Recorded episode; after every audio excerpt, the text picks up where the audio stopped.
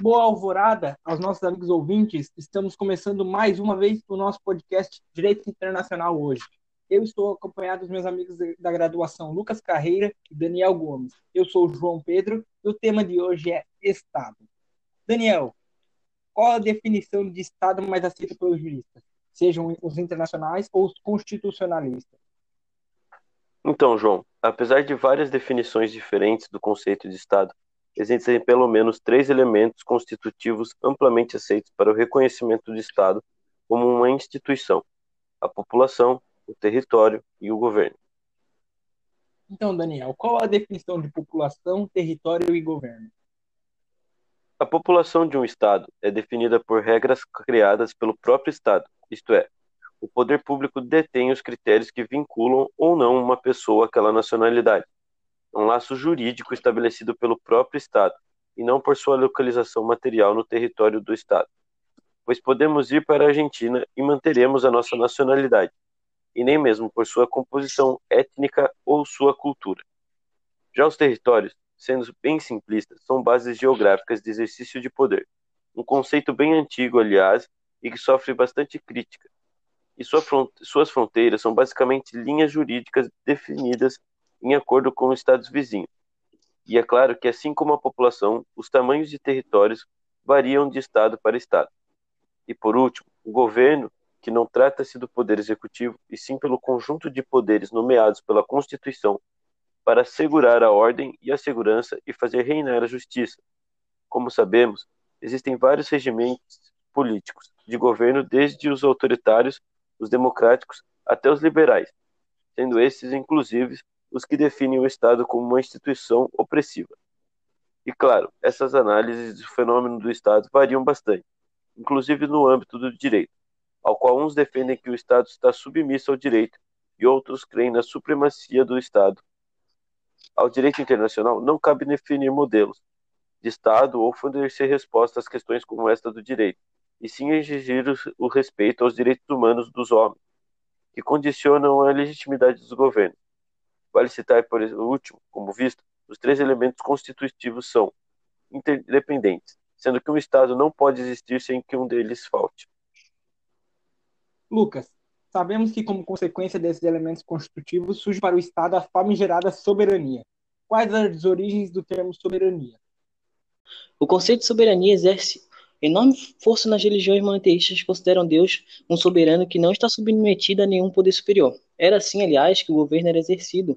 A soberania de um Estado estava estritamente ligada a um poder religioso, como o Estado católico de Roma e o seu imperador. Porém, quando os estados na Europa começaram a se formar, eles reivindicaram sua soberania para escaparem da autoridade espiritual e de seu imperador, surgindo assim vários estados soberanos, que hoje se, formam, se somam a mais de 200. E Lucas, para o direito internacional, o que significa dizer que um estado é soberano? É uma excelente pergunta, Daniel. Visto que muita gente pensa que a soberania é um poder supremo ou absoluto para um estado, sendo que, na verdade, pelo ponto de vista do direito internacional, a soberania estabelece a independência de um estado. João, tem diferença entre independência e poder supremo? Dizer que um Estado é independente é afirmar que terceiros não podem gerenciar seus assuntos internos. Essa afirmação surge como um fato, ou seja, uma coletividade tem capacidade de assumir seu destino sem o apoio de nenhuma outra coletividade, e só depois se torna uma situação jurídica. Quer dizer que o Estado que possui os três elementos constitutivos devem ter também uma existência efetiva. Sabemos que atualmente existem vários estados no mundo de hoje com uma independência fictícia, só existem graças a, potências estrangeiras e estão numa situação de dependência. Já no que diz a supremacia do Estado, essa não pode ser considerada verdade, visto que não existe soberania já que os Estados, mesmo separados uns dos outros, são ainda fortemente interdependentes e não podemos pensar que cada um deles possa ter a pretensão ao poder supremo. O Estado é, inclusive, instituído pelo direito e deve exercer suas competências em conformidade ao direito, isto é, uma, uma limitação de suas competências, inclusive no âmbito do direito internacional. Você falou que o Estado deve exercer competências, inclusive ao âmbito do direito internacional. Quais seriam essas competências? Na verdade, Lucas, a soberania nada mais é que um conjunto de competências, as quais, inclusive, o Estado tem presumidas. Isso significa que o Estado se beneficia de uma exclusividade de competências sobre o seu território, a sua população e no que diz respeito à organização do seu governo. podendo inclusive essa competência ser limitada cada vez que um Estado conclui um, trat um tratado ou um acordo com qualquer sujeito de direito internacional, pois renuncia a certos direitos ou aceita certas obrigações. A grande diferença é que um Estado é capaz de presumir-se competente, ao contrário de outros sujeitos do direito internacional. Porém, é claro que o Estado não tem competências ilimitadas. Por exemplo, o Estado não tem competência no que toca às convicções e às opiniões pessoais que pertencem exclusivamente ao foro interno de cada indivíduo. Então, na ordem econômica, não pode um Estado respeitar a liberdade de comércio e da indústria.